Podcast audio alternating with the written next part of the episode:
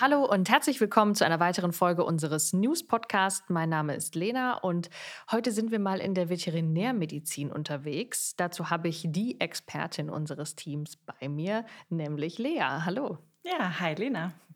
Lea, du bist Tiermedizinerin und ein Thema, was sozusagen ein Dauerbrenner für dich, aber auch in der Vet-Community ist, sind Qualzuchten. Wir haben da schon einige Gespräche zu geführt, äh, aber hol doch bitte auch mal unsere Hörer, von denen ja sicher einige auch humanis sind, die damit nicht so täglich konfrontiert werden, äh, noch mal kurz ab, was mit diesem Begriff Qualzucht denn eigentlich gemeint ist.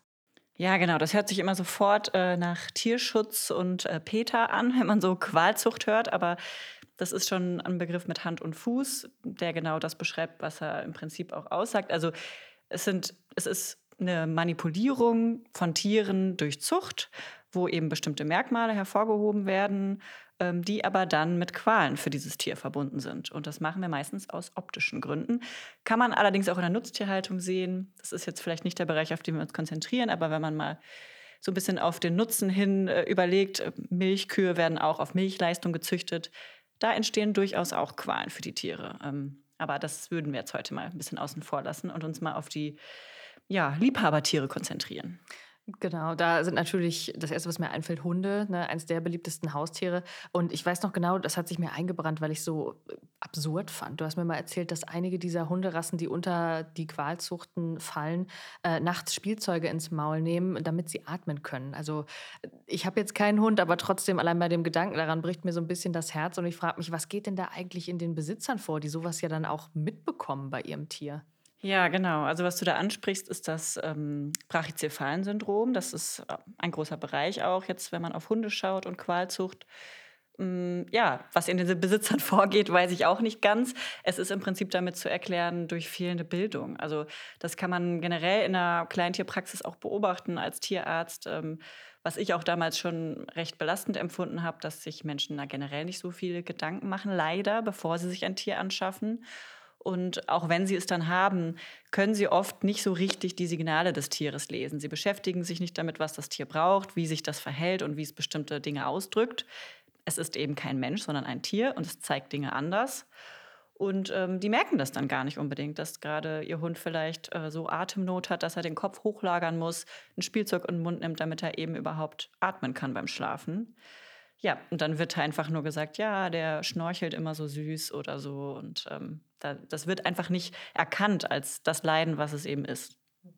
Du hast jetzt auch gesagt, viele beschäftigen sich gar nicht damit, bevor sie ein Tier anschaffen. Das hat man ja zu Feiertagen leider ständig. Und wir haben es ja auch während der Corona-Pandemie nochmal äh, eindrucksvoll im schlechtesten Sinne gesehen.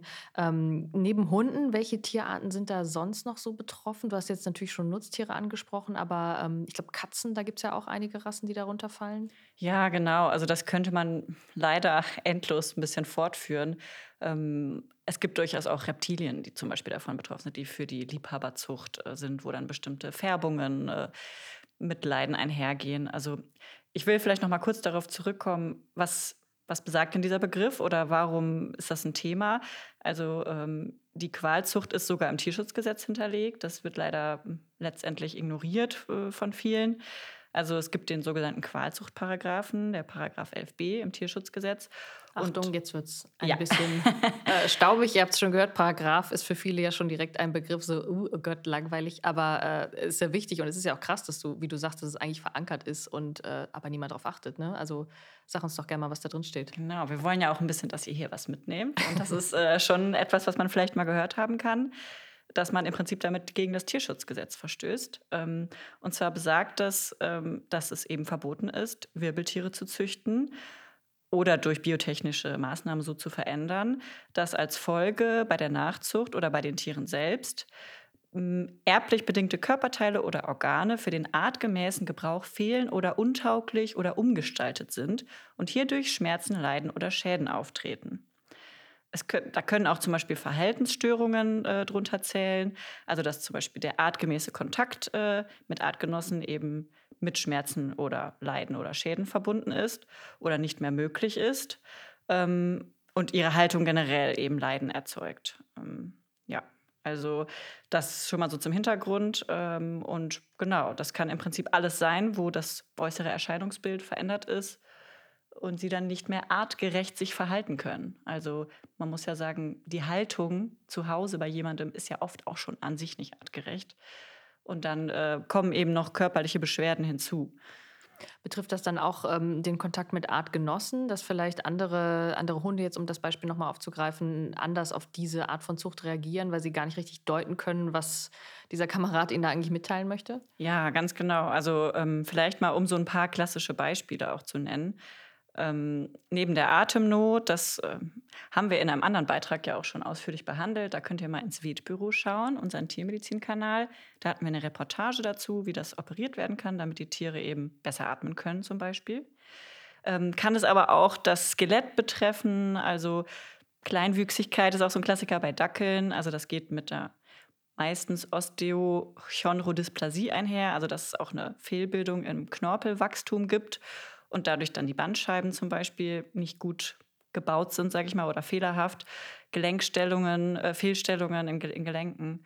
Und dadurch haben die Tiere eben dann Schmerzen. Also ich hatte in der Praxis auch einen Dackel, der war neun Monate alt, hat sich im Körbchen einmal umgedreht und da hatte dabei einen Bandscheibenvorfall und war dann gelähmt. Also das sind natürlich so Beispiele, das nimmt einen dann schon mit. Ja, und entsprechend, ähm, um jetzt nochmal auf diese Verhaltenssache zurückzukommen, ich könnte mir vorstellen, sowas wie ähm, Schwanzwedeln oder vielleicht auch eine Mimik auf eine bestimmte Art und Weise ist ja wahrscheinlich auch wichtig, um Artgenossen Dinge mitzuteilen, ne, die diese Tiere dann ja auch gar nicht, gar nicht mitteilen können, oder? Ja, genau. Also die Verkürzung des Schwanzes, das sieht man ja durchaus bei einigen Hunderassen auch, bei Katzen gibt es das auch. Ähm, gehen eben mit einer Fehlbildung der Wirbelsäule und des Rückenmarks einher, weil man muss ja überlegen, das ist ja die Wirbelsäule ist ja im Schwanz auch und wenn das eben weggezüchtet wird, dann kann das alles mal formiert sein, also eine Fehlbildung auftreten. Äh, Lähmungen, Inkontinenz können da auftreten, neurologische Störungen, aber eben auch bei der Katze zum Beispiel die Balance gestört. Die braucht ja den Schwanz auch, um sich auszubalancieren, wenn sie klettert, auf irgendwas Schmalem läuft. Aber eben bei Hunden auch der Klassiker, die Kommunikation mit den Artgenossen. Das haben wir auch oft bei den brachycephalen Hunden, also Möpsen oder Bulldoggen. Nicht nur, dass sie halt dieses Schnaufen haben, was ja oft auch von anderen Hunden dann als Knurren interpretiert wird. Also die wirken irgendwie bedrohlich. Dann sind sie halt eben sehr klein und bullig, was dann auch manchmal wie so eine Duckhaltung wirken kann. Dann können sie nicht mit dem Schwanz eben Signale senden, weil der halt stummelig ist. Also das ist durchaus für andere Hunde manchmal gar nicht so leicht, diese Tiere dann zu lesen. Und das können die auch falsch verstehen und dann aggressiv auf die reagieren. Das ist ja ein, ein bunter Strauß an Problemen und ähm, da können wir jetzt doch vielleicht auch mal ein bisschen Küchenpsychologie betreiben. Ich meine, ich verstehe äh, Dinge wie pragmatische wirtschaftliche äh, Ziele irgendwie, ähm, mehr Körperfett, dichteres Fell.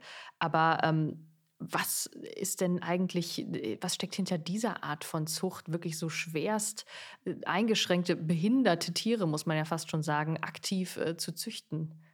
Tja, ich bin keine Psychologin, aber ähm, man kann halt leider beobachten, also diese, viele dieser Merkmale wurden ja früher auch auf Funktion gezüchtet. Also der Dackel eben mit den kurzen Beinen, dass er eben besser in die Bauten rein kann bei der Jagd. Das hatte mal einen Sinn.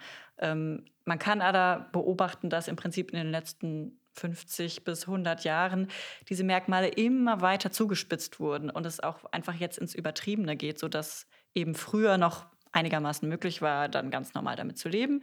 Aber so wie es jetzt ausgeprägt ist, auch die Nasen werden ja immer kürzer von den kurzschnäuzigen Rassen eben. So ein Mops, der hatte früher wenigstens eine kurze Nase und dann sah er trotzdem niedlich aus und war irgendwie, ne?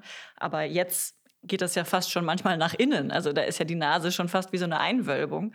Ähm, und da ist eher das Problem, dass die Züchtungen auch immer extremer werden ja, da muss man allerdings sagen, dass ähm, Züchter, die da Verantwortung übernehmen, die achten auch auf sowas und die schauen, dass eben die Merkmale nicht zu ausgeprägt werden und gucken auch, dass die Elterntiere gesund sind und so. Aber ja, wenn man dann wieder darauf guckt, wo eben Leute manchmal ihre Tiere kaufen, eben nicht von verantwortungsvollen Züchtern, dann hat man eben diese Individuen, bei denen das so schlimm ausgeprägt ist, dass das Tier manchmal sogar erlöst werden muss tatsächlich und gar nicht weiter so leben kann, weil es mit so vielen Leiden konfrontiert ist. Das Haustier als Modeerscheinung, also auch eine, äh, weitere, ein weiterer Arbeitsbereich für die Tiermedizin, den man sich so vielleicht vor einigen Jahren noch nicht hat vorstellen können. Ähm, wie sieht das denn aus mit dem äh, äh, internationalen Vergleich? Wir haben schon mal über das Thema Tierimporte gesprochen, äh, illegale äh, Tierhandel. Äh, sind das auch Qualzuchten, die ja teilweise gehandelt werden, weil vielleicht in anderen Ländern andere Regeln gelten? Ja, genau, beziehungsweise gar keine Regeln. Das sehen wir schon auch in deutschen Tierarztpraxen nicht selten, dass dann ähm, Tiere kommen, die halt von aus ominösen Quellen stammen, also sei es jetzt eBay Kleinanzeigen. eBay hat jetzt vor kurzem auch eine Anmerkung wohl eingeführt, ich habe es jetzt selber mir noch nicht angeschaut, aber dass nicht mehr geworben werden darf äh, mit Qualzuchten in Anzeigen. Aber genau, dann kommen die Tiere eben auch oft von, naja, Vermehrern, Züchtern kann man sie nicht nennen, ähm, aus anderen Ländern, osteuropäische Länder zum Beispiel, ähm, wo dann eben auch gar nicht mehr darauf geschaut wird, sind die Elterntiere gesund, wie ausgeprägt sind diese Merkmale, leiden die Tiere, die werden dann oft auch viel zu früh von ihren Elterntieren äh, eben weggenommen und dann nach Deutschland illegal importiert und dann eben aus Kofferraumen auf Märkten, äh, auf eBay, wo auch immer verkauft und wenn Menschen eben nicht wissen, worauf sie achten sollen und wie so ein Tier aussehen sollte und wie alt das sein sollte und wie, wie dann auch zum Beispiel ein acht oder zehn Wochen alter Hund aussieht, dann fallen sie eben darauf rein und kommen dann hinterher zum Tierarzt und wundern sich, warum das Tier so krank ist und was sie da falsch gemacht hätten. Ne? Das ist leider ein Drama, was man nur durch Bildung und Information so ein bisschen vielleicht in den Griff kriegen kann. Also dann der Welpenkauf an der Grenze aus dem Kofferraum zu Weihnachten, um dann am besten äh, kurz vor Ostern äh, das Tier direkt wieder abzugeben oder im schlimmsten Fall noch auszusetzen. Äh, das sind natürlich alles Sachen, wie Lea auch schon gesagt hat, denen man durch Informationen beikommen kann. Und das ist ja auch was, was ihr in euren Praxen tun könnt, wenn ihr mit Patientenkontakt, Patientenbesitzern in Spee oder auch schon bereits mit vorhandenem Tier äh, in Kontakt kommt. Ähm, informiert die Leute und äh, weist sie darauf hin, dass es da Gesetze gibt und dass es auch einfach im Interesse des Tierwohls nicht so aussehen sollte. Ja, man will ja auch Freude an seinem Tier haben und nicht die ganze Zeit denken, dass es vielleicht Schmerzen hat oder leidet. Genau. Dann danke dir, Lea, für diesen Einblick. Traurig, aber spannend. Und äh, ja, schaut euch gerne mal im Wildbüro um. Da gibt es äh, neben diesem noch viele andere Beiträge, auch äh, Wichtiges zum Thema Impfungen, zum Thema Infektionskrankheiten oder allgemein, was euch eben in verschiedenen Bereichen der Tiermedizin so beschäftigt. Ja, danke schön.